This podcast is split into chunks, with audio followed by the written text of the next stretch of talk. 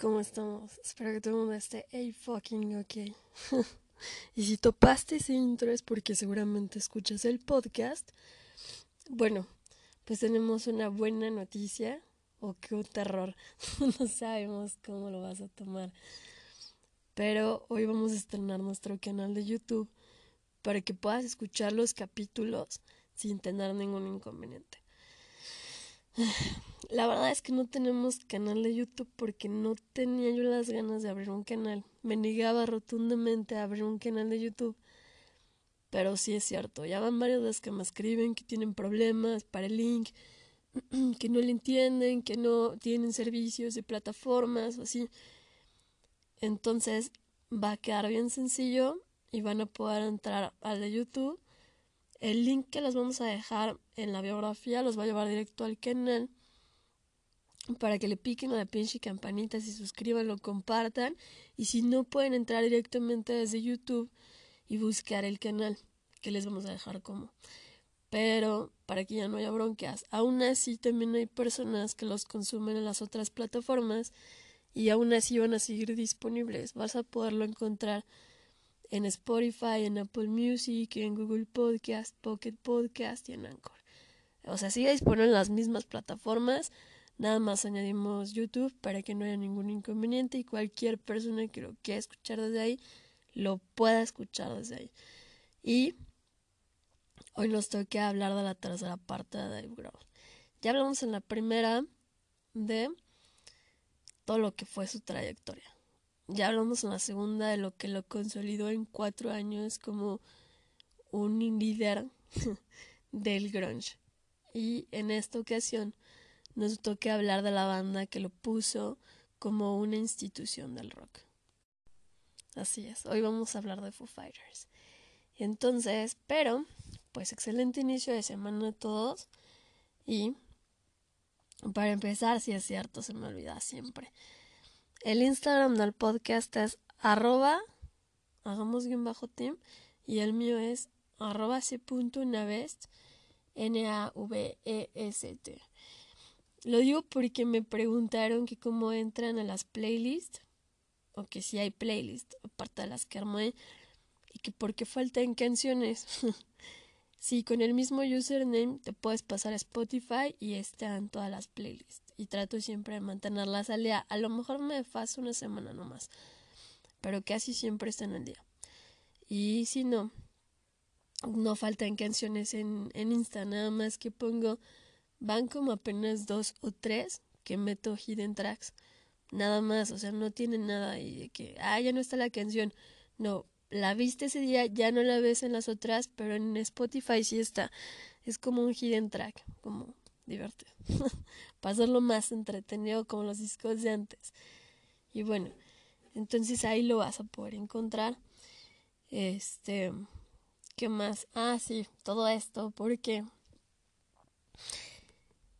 porque me preguntaban de las playlists y todo y me acordé que el día de la, del estreno de la canción de José Costa Costa, esta es la segunda playlist que intento como cerrarla con una canción de Kill Aniston y resulta que cuando checo cuántas canciones me faltan porque por track, no por este, por playlist me parece que son 54 o 6 pistas. 54 o 56, no sé. Este, entonces me falta una semana para poder cerrar esa playlist y empezar la otra. Y ya tiene su hidden track y todo. Y este. Pero entonces yo ya había estado viendo que Jos ponía en sus redes que ya ibas a poder preguardar la canción, no sé qué. Y el estreno del, del video, porque la persona con la que hizo el featuring, cada quien grabó en su país y así, ¿no? Y este obviamente pues estás spameando la canción porque pues todavía no la escuchas, ¿no? Pero resulta que, no sé, ese día yo estaba viendo el perfil de una chava que me llama mucho la atención esta niña. Me, me llama mucho la atención como su forma de ser o la forma en la que parece, como piensa y así, ¿no? Se me, se me hace interesante. Y se me hace interesante también como sus visuales. Entonces estaba yo chequeando así me topo con un post que tenía de su pareja, ¿no? De que cuántos años llevan y así, cómo lo conoció y toda esa cosa. Y yo decía, ah, bueno, entonces me pongo a revisar y pues yo sigo muy tranquila ya, ¿no? Si escuchas el podcast, sabes que en mi top 20 del 2020, pues atontaraste mi trauma con Pisces y este, y bueno. Y entonces yo me quedo muy atenta, ¿no? Pues leyendo el, leyendo el post y ella así, que yo le dije, no sé qué. Y yo me puedo pensar que pues la mayoría de la gente no entiende el nivel de timidez que alcanzo cuando alguien me gusta, porque cuando alguien me gusta eso casi nunca pasa. porque, ok, te ves bien, cool, ajá, y luego yo creo que a todos nos pasa que no nada más te llama el físico de una persona, te llama su forma de pensar, su forma de ser, su forma de dar las cosas. Pues a mí me pasa lo mismo y a mí casi nunca me gusta nadie porque si me gustas me encantas, ¿no? Y es muy notorio y se me nota y pues me da vergüenza porque yo me emociono, si te veo me emociono. Entonces, yo estaba, esta niña con su post me hizo acordarme, ¿no? De mi trauma de Pisces, que yo decía, maldita sea, porque, porque me preguntaban, güey, ¿por qué no puedes dejar ir eso? Y ahorita, bueno, porque queda con, el, con la canción de José. Eh, y digo, por lo mismo, porque como a mí casi nunca me gusta nadie, eh, yo cuando conocí a esa persona dije, no, a lo mejor es mi imaginación. Ese magnetismo que se genera entre una persona y tú no pasa muy seguido. Desde que yo lo vi dije, no, a lo mejor es mi imaginación. Bueno, en alguna ocasión, platicando con él, lo mismo, ¿no? Así yo cada vez que platicaba con él me ponía súper nerviosa. Y generalmente yo cuando me pasa eso huyo. Bien cobarde yo. Este pero es que me da súper pena y entonces X, pues yo huía, ¿no? y entonces yo dije, güey, una vez íbamos en su coche y él iba cantando, nunca lo había escuchado cantar. Y yo pensé así como, este güey me está embrujando, ¿no? bueno, nada más no me aventé del coche porque no pude, pero estaba a punto de aventarme del coche. Este, así de penosa soy. Y finalmente encuentras ese tipo de cosas, digo, es como chistoso, no es bonito cuando te acuerdas y dices, ay, yo y sufro. Porque, pues sí, ¿no? Y diría yo, bueno, cuando tenía mi trauma, ¿tenías, güey? No, tengo. Cuando todavía tengo. Y entonces me voy a enterar que empezamos el año con esa noticia de que Kim Kardashian se divorcia. Y digo, güey, no, o sea, yo sé que me gusta lo imposible y que soy medio masoquista y por eso voy atrás de Pisces. Te amo, Pisces. Y yo a ti no, yo bien pendeja, ¿no? Pero bueno, eh, el caso aquí era decir, sí, güey, pero yo soy una masoquista. Y escuchaba una canción de justo de los Fus y este, y era como de, güey, nunca digas para siempre porque nunca nada dura para siempre. Eh, y me llamó mucho la atención, ¿no? De, de que yo estaba leyendo el post de esta niña y yo digo, güey, le agradezco porque yo nunca hubiera tenido a lo mejor los tamaños de acercarme a él así. Por lo mismo, ¿no? Que soy súper penosa con la gente que me gusta. Eh, y con la gente que no conozco, pues tampoco soy muy confianzuda. Pero el chiste aquí era, pues, decir, mira qué huevos tiene esta chava, ¿no? Qué bueno, qué padre. Y entonces resulta que a José le ocurre adelantar su, su video de la canción de Costa a Costa y dije, no manches, esta vez sí me pegó durísimo. porque me hacen, ¿no? Me hacen burla porque me dicen, güey, nomás no puedes superar ese pedo. Y digo, no, güey, no puedo, o sea, no, no puedo. Y sí, pues dije, ay, esta vez sí, sí me pegó bien cerquita. Eh, está muy bonita la canción. Y cuando la pongo dije, por fin voy a poder cerrar con una canción que me recuerda todo esto. Y este, y no, resulta que me pasó como la playlist pasada, que sacó una canción con Cara Accident que se llama Un Domingo. Y yo según ya también iba a cerrar playlist y me doy cuenta de que también me faltaba una semana y dije, fuck.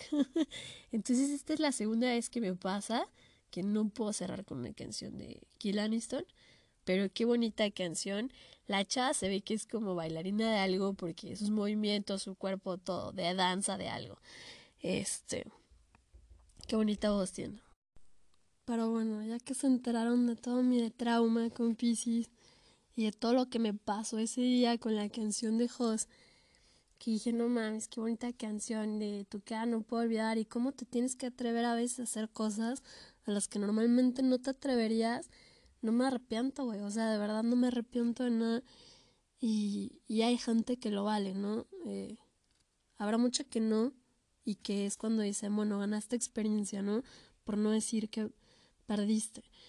Eh, pero ¿por qué? Porque vas a ver que lejos de, de contarles de cómo me he quedado con la intención de integrar una canción de host, o más bien cerrar con una canción de host, dos playlists ya, se quedan a una semana las dos.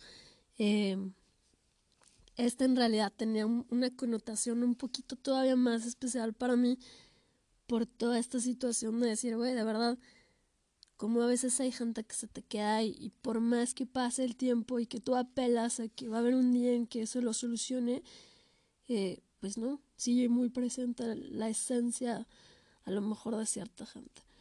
Este, pero bueno, ya vámonos con Dave Grohl porque y van a ver por qué vamos a cerrar con él. este, pero bueno, empieza los Foo Fighters, después nos quedamos en 1994 cuando se disuelve Nirvana después de la muerte de Kurt Cobain, que pues ya todos sabemos ese pedo, y todos los problemas legales que llevó el, el pelar por los derechos de la autoría de las canciones, por las realidades, por la distribución del material, por todo ese tipo de cosas que entran dentro de la industria, porque finalmente a veces nos olvida que lejos de un arte también es un negocio. Y este, y eso en una parte, ¿no? Pero enfocándonos precisamente en Foo Fighters, sabemos que inició como un proyecto en el cual trato de enfocar toda esa energía y todas esas ganas de seguir con la música de una manera diferente para porque le habían incluso ofrecido integrarse a otras bandas. Pero le ofrecían integrarse como baterista porque pues estás hablando del baterista de Nirvana güey. Este pero él no quería no y terminó componiendo todo el material de su primer sencillo de los de con ese nombre de Foo Fighters que recibe el nombre por los este por los aliados aéreos pilotos de la Segunda Guerra Mundial que reportaban fenómenos aéreos. Por eso se llama así. Eh, en el storyteller dijo no que él le puso ese nombre porque quería algo que se le quedara a la gente. Pero que si hubiera sabido o tuviera la idea de que hubiera sido tan exitosa su banda no le hubiera puesto ese nombre finalmente tiene como esa magia de por qué y se te quedaba finalmente, ¿no? O sea, cumplió su cometido el nombre, quedarse. Eh, y recluta a, a este Nate Mendel en el bajo, a Pat Smear en la guitarra y a Taylor Hawkins en la batería para este primer material, para poder presentarse después de dos años de, de giras empiezan a componer este segundo material que se llama The Color and the Shape y es cuando cesa la participación de Hawkins como baterista. Hay dos versiones, obviamente la verdad jamás va a ser absoluta, pero está la versión de Hawkins de que este Dave Grohl era insoportable y está la versión del nuevo baterista que es este mm, ¿cómo se llama? Oh fuck perdón, ya me super equivoqué. Este, más bien, William Goldsmith era el primer baterista. Hawkins es el baterista que tienen hasta ahorita. Y Hawkins es el que dice, no aguanto la presión porque fueron... Dave Grohl se, va, se nota que es una persona súper perfeccionista. Entonces, si no le dabas el ancho, pues eran horas y horas y horas de práctica por pista. Entonces él no aguantó, deja la banda y este y es cuando se une Taylor Hawkins. ¿Se acuerdan que les conté? Me parece que fue la primera parte de cómo Dave Grohl dijo, no puedo pasar por esto, me parece que fue a principios de los 2000 o por ahí, que tuvo una sobredosis Hawkins, que de hecho estuvo en coma no sé cuánto tiempo, pero estuvo en coma. Y Dave Grohl dijo, no puedo volver a pasar por esto, o sea, ya perdí un hermano, no puedo perder otro. Fue con Hawkins, no fue con Goldsmith, de hecho. Entonces, este Taylor Hawkins se integra a ellos para este segundo material de estudio, pero entonces también Pat Smear también es conocido como de que él no es muy fan de las entrevistas, de las presentaciones, de los videos y que se retira muy seguido de las bandas, pero les dijo que cubría hasta que encontraran un buen un buen reemplazo. Y se retira y entra este como reemplazo este Franz Stahl, que fue compañero de Dave Grohl en la banda Scream y duró nada más dos años, hasta el 99 cuando le notifican por teléfono que ya no, porque no funcionaba con la forma de trabajar de ellos, no por otra cosa, porque realmente no tienen una mala relación. Pero es cuando dices, a veces hay que reconocer que las cosas funcionan o no funcionan, ¿no? Y, y en este caso, bueno, Franz formó parte de este material de Color and the Shape, que es el segundo, eh, pero posteriormente vuelve a salir. Ya para, ¿cómo se llama? Para el tercer material de estudio de There is Nothing Else to Lose. En este tiempo también hay una, y digo, no me lo estoy inventando, normalmente yo no me meto con la vida personal de nadie porque no me interesa, pero aquí es cuando dice este Dave Grohl que se estaba divorciando, pero que mucha gente se le acercaba para agradecerle por este tercer material porque fue lo que les ayudó a sobrepasar esta ese periodo de separación o de ruptura o así y decía qué curioso que a ti te ayudó a eso y terminó con mi matrimonio no pero finalmente sale este este material del cual se desprende Breakout que es este el soundtrack de una película que se llama Me Myself and Irene y la canción de Learn to Fly alcanza el número uno en los Billboard 200 y en el mismo periodo de este, de este disco y de este material, se les acerca o los contacta Brian May de Queen para poder hacer un cover de una canción de, de Pink Floyd que se llama Have a Cigar para utilizarla como soundtrack de Misión Imposible 2. Y luego otra vez en el mismo, más o menos en el mismo periodo de temporalidad de este material, vuelven a tener contacto con Queen para tocar este con ellos cuando entra Queen en el Rock and Roll Hall of Fame como invitados él y Hawking. Y este y tocan esta canción que se llama Tie Your Mother Down. También tocaron para ellos, nuevamente o más bien con ellos, en el Rock Honors de VH1. Y ya posteriormente vuelven a tocar con ellos en Londres, pero ya es con ellos como Foo Fighters, ya no van a, a hacer como honor a Queen, sino más bien pueden colaborar con ellos en una presentación que hicieron en Londres. Después viene el cuarto disco de estudio Kiss One by One, que cuenta con la participación de Jack Black en el tema de Low y en el video que fue censurado que porque estaba visiblemente en estado de ebriedad y que sus esposas eran muy sugestivas y no sé qué tantas cosas, por pendejadas. Este, no sé por qué se espantan de ese tipo de ridiculeces cuando digo, bueno, todavía no estaba en auge su, estas cosas del reggaetón es madres, pues dices, no, nada que ver, o sea, digo, Jack Black es un comediante, pero también es un músico muy bueno y la verdad se nota esa colaboración porque en este tema, en este disco de One by One viene una canción que se llama One, también es muy buena y también sale con ellos en el video, está muy buena y no le encuentras, no sé por qué no encuentras tan fácil ese track, pero bueno. Y después viene, ah, para este tema de One by One, es la primera vez que Dave Grohl decía apoyar a un candidato a la presidencia de Estados Unidos. Parece que candidato iba contra George Bush, ¿no? ¿Sí? O Bill Clinton. No recuerdo exactamente quién fue. Pero iba con... No, me parece que sí fue George... A ver, déjame checar, espera. Me parece que sí fue con George Bush, perdón. y apoya abiertamente al otro candidato, pero George Bush agarra dos temas. Me parece que fue la de Everlong, no, no estoy segura, pero este agarra dos temas de, de Foo Fighters y se declara fan de la banda y este güey no le pareció nadita. Entonces en el quinto material de estudio saca esa de In Your Honor, dedicándosela ya como el presidente electo a este güey de George Bush o Bill Clinton, no recuerdo cuál fue de los dos.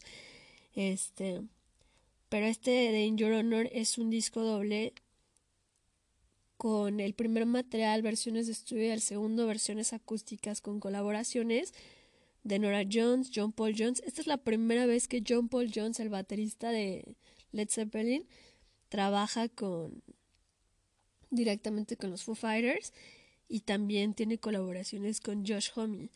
Es un disco que fue como yo creo que de los que más tuvo aceptación porque tenía más de 300 mil copias vendidas la primera semana tan solo en Estados Unidos este y sacan una versión con el making of y en el 2007 Prince saca una interpretación en el Super Bowl de Best of You entonces no mames o sea ¿Te imaginas llegar a esos niveles? Bueno, pues anteriormente a eso, se me pasó, súper se me pasó, me parece que fue en The Color and the Shape, cuando estos güeyes se van de teloneros de Bob Dylan, o sea, Bob fucking Dylan.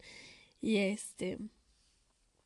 Y le dice, oye, te habla Bob. Y el Bob que. Te digo porque lo puedes, lo puedes checar en cuando está haciendo el Storytellers de VH1, que cuenta, ¿no? Cuando lo llamó este Bob Dylan y que dijo, ¿qué hice, no?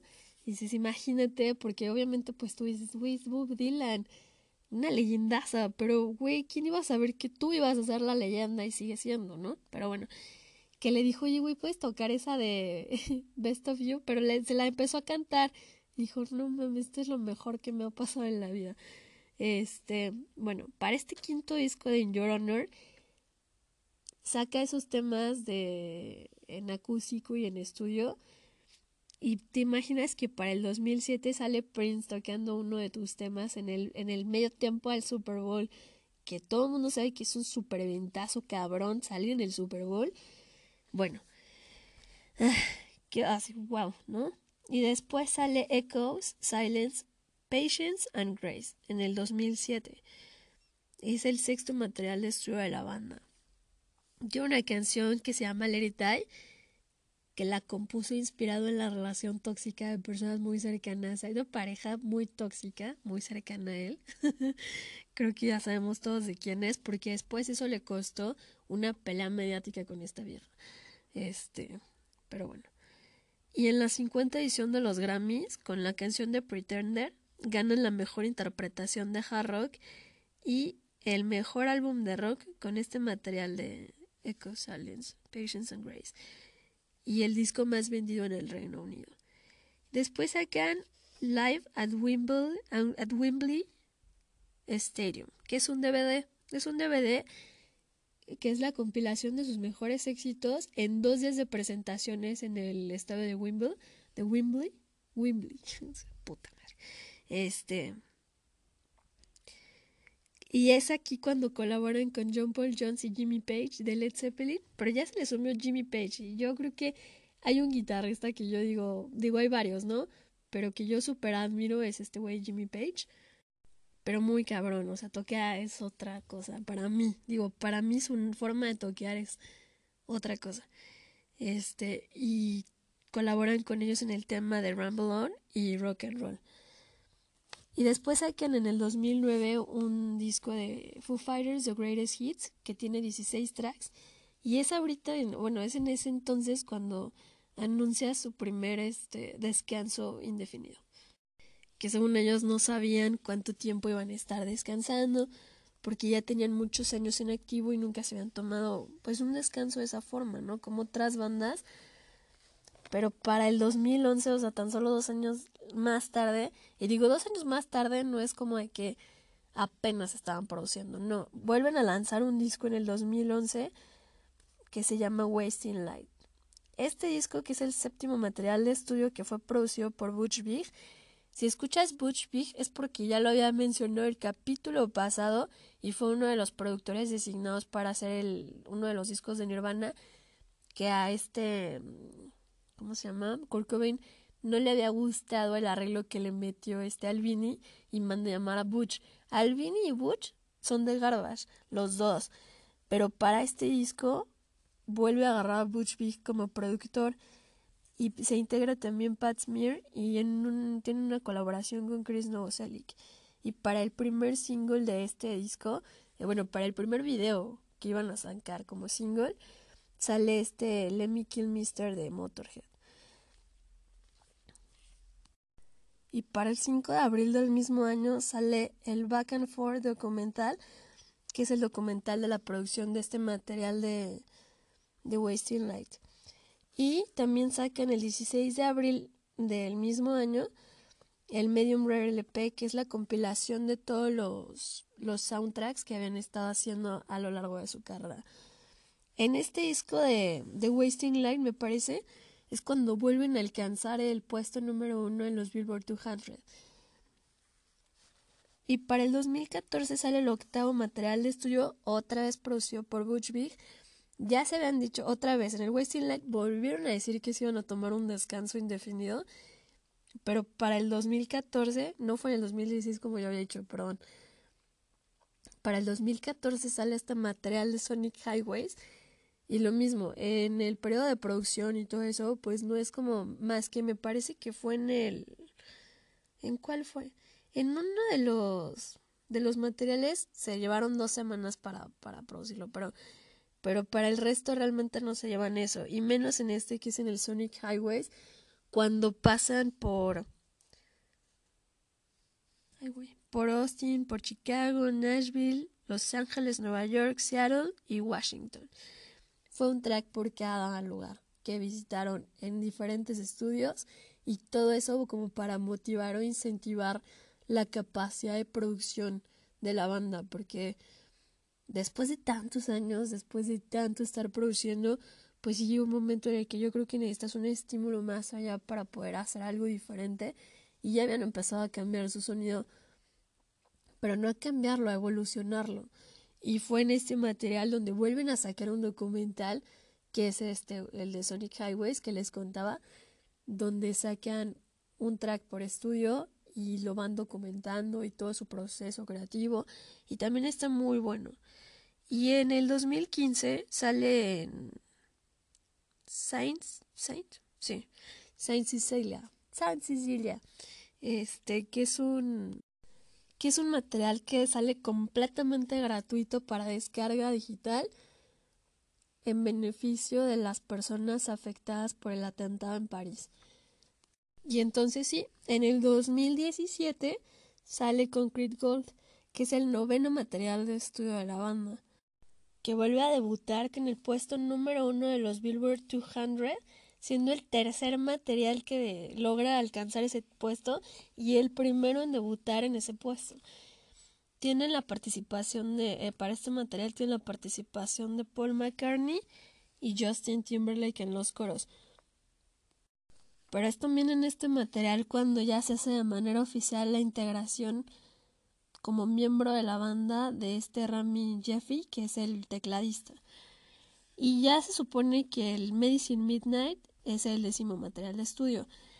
Este estaba programado para el 2020, pero también ya lo platicamos que pues bueno, por la pandemia pues ya no no, no se pudo este lograr sacar la edición de ese disco, pero ya está todo el material, o sea, ya está hecho, es su décimo material de estudio. Tienen todos los décimos, o sea, tienen 10 discos de estudios, todos con B-sides. Tienen este material de conciertos, tienen greatest hits, tienen todas esas madres, pero al final del día te remontas a un cabrón que empezó tocando a los ocho años, que es una persona que le tiene tanta pasión a lo que hace, que no es lo único que hace, porque en el Inter estuvo colaborando en sus propios proyectos con otras bandas, eh, haciendo otras documentales, haciendo más música y no ha dejado esa línea de lado y me vuelvo a remontar a su discurso de agradecimiento cuando entró al Rock and Roll Hall of Fame con Nirvana de tú deberías de inspirar, no de hacer esto algo imposible para la gente que lo quiere llegar a hacer. Y después de 10 materiales de estudio te das cuenta de que sigue siendo una persona muy muy muy cabronamente aterrizada tiene un ángel diferente a muchas otras personas y eso se desprende y por eso esta es la banda que lo logra consolidar como una institución para el rock porque una lo puso en el mapa muy alto, muy muy alto, pero también por mérito propio, porque no pudieras haber alcanzado eso si no hubieras tenido ese talento para poder llegar allá, ¿no? Aparte de que lo mezcla con esa humildad.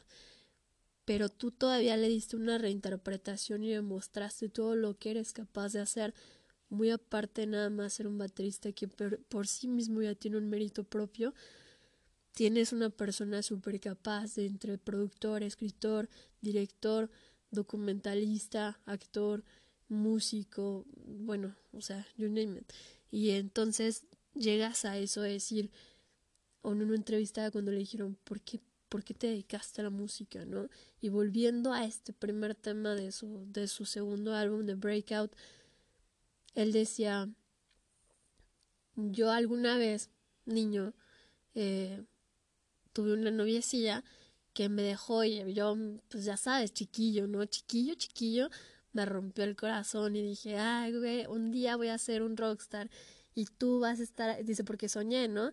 Que este, yo estaba ahí enfrente, siendo el frontman, tocando, rompiéndola y la niña llorándome que regresara con ella y decía, no, ya no, ¿no?